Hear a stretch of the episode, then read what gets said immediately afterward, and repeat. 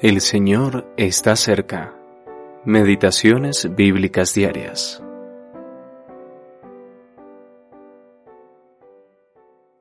El que dice, yo le conozco, y no guarda sus mandamientos, el tal es mentiroso, y la verdad no está en él. Pero el que guarda su palabra, en este verdaderamente el amor de Dios se ha perfeccionado. Primera de Juan, capítulo 2, versículos 4 y 5. La obediencia del creyente por amor a Dios. Guardar la palabra de Dios es más que hacer lo que se nos manda. El corazón obediente está informado y seguro de cuál es la voluntad de Dios, mientras que la desobediencia solo se encontrará con dificultades, obstáculos e incertidumbres. Un hijo cuyo corazón no es obediente a sus padres está dispuesto a poner excusas, y con qué rapidez.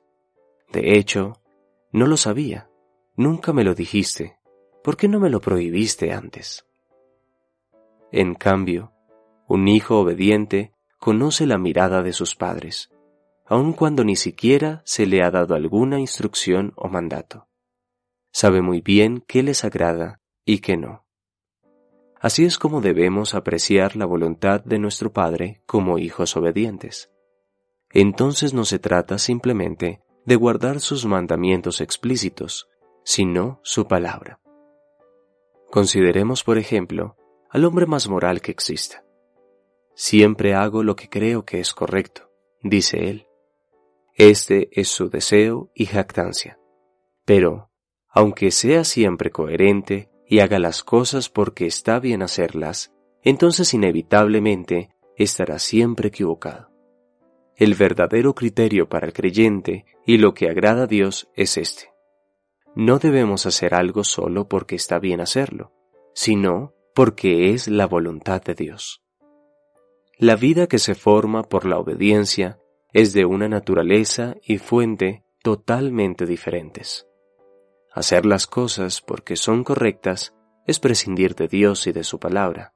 Es simplemente idolatrarse a uno mismo.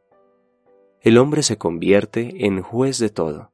Pienso esto y hago aquello porque mi juicio es correcto. Solo la obediencia rebaja al hombre y pone a Dios en el lugar que le corresponde. Solo esto es lo correcto. Por lo tanto, concluimos que el primer rasgo distintivo de la vida divina es la obediencia. No solo debemos guardar sus mandamientos, sino también su palabra. W. Kelly